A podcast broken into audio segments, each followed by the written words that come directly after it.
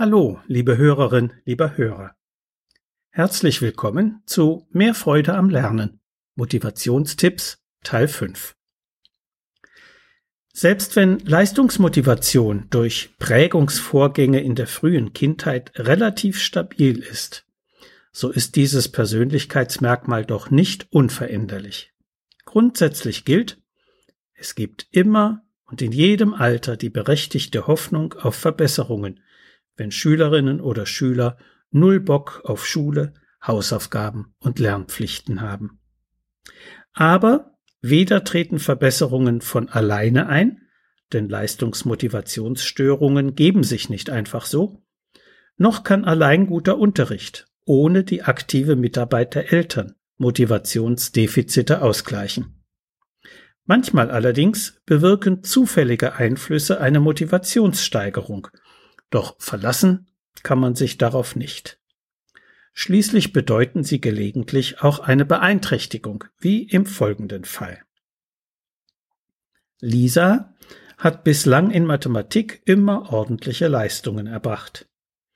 Ihr neuer Lehrer in Klasse 7 ist jedoch davon überzeugt, dass Mädchen in Mathe nicht gut sein können. Entsprechend entmutigend äußert er sich bei mündlichen Beiträgen oder Bemühungen an der Tafel, die nicht auf Anhieb perfekt sind. Seither fühlt sich Lisa wie gelähmt, sagt sie. Sie arbeitet kaum noch in Mathe mit, strengt sich bei den Hausaufgaben nicht an und kann sich kaum dazu überwinden, für eine Klassenarbeit zu lernen. Bei Nele hingegen verlief die Entwicklung umgekehrt. Ihr Französischlehrer in Klasse 9 sagte, du wirst das Abi in Französisch niemals schaffen.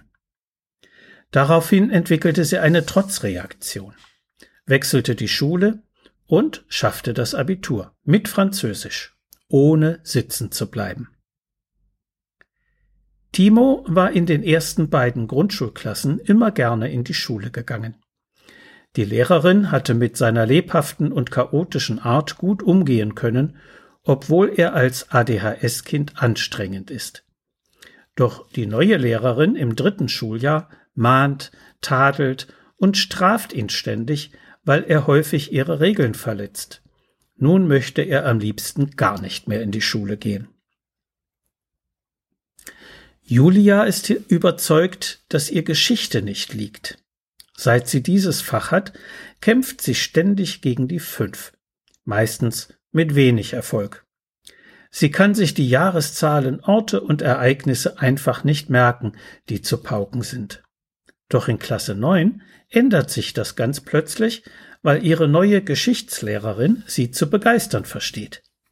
Seit einem Projekt Modenschau im Mittelalter ist sie in kürzester Zeit zu einer richtigen Expertin für diese Epoche geworden. Daniel hat im Kindergarten nie gerne gemalt oder gebastelt, weil seine Produkte nicht so schön wurden wie die der anderen. Seine Feinmotorik weise Entwicklungsdefizite gegenüber den anderen Kindern auf, hatte die Erzieherin der Mutter erklärt. Doch die Warnung, das könne sich in der Schule für den Schriftspracherwerb negativ auswirken, war unbegründet. Dort arbeitet man mit einem offenen Unterrichtskonzept. Die Kinder lernen mit Hilfe von unterschiedlichen Materialien und in unterschiedlichem Tempo. Die ermutigenden Kommentare der Lehrerin haben Daniel geholfen, seine Hemmungen im Umgang mit Stiften und Papier zu überwinden und ein ganz normal motivierter Schüler zu werden. Solche Beispiele lassen sich beliebig ergänzen. Sie zeigen, dass Beziehungseinflüsse in jedem Alter höchst wichtig für die Motivationsausprägung sind. Freundlich annehmende Lehrkräfte, die an den Stärken der Kinder ansetzen und auf der Basis einer vertrauensvollen Beziehung behutsam und sachlich konstruktiv kritisieren, können das Vertrauen in die eigenen Fähigkeiten und damit die Erfolgszuversicht erheblich stärken. Aber auch ganz einfache Sympathien oder Antipathien beeinflussen die Motivation. Das Interesse für ein Fach kann geweckt werden, wenn ein besonders sympathischer Lehrer den Unterricht übernimmt. Verliebtheit in einen Mitschüler kann zur Begeisterung für ein neues Interessensgebiet führen. Der Urlaub in England motiviert eher zum Vokabelnlernen, wenn man dort Menschen kennenlernt, mit denen man in Kontakt bleiben möchte.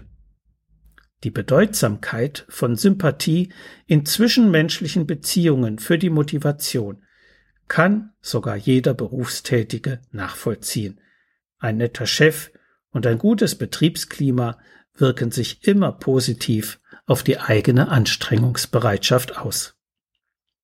So viel für heute. Sie finden noch viele weitere hilfreiche Informationen in meinem Buch Mehr Freude am Lernen, so motivieren Sie Ihr Kind. Medu Verlag Dreieich. Wenn Sie Fragen zu Schule und Lernen haben oder meine sonstigen Bücher und Materialien bestellen möchten, können Sie gerne über meine E-Mail-Adresse info at schulberatungsservice.de oder über die Website www.schulberatungsservice.de Kontakt mit mir aufnehmen. Bis die Tage und bleiben Sie gesund. Ihr Detlef Träbert.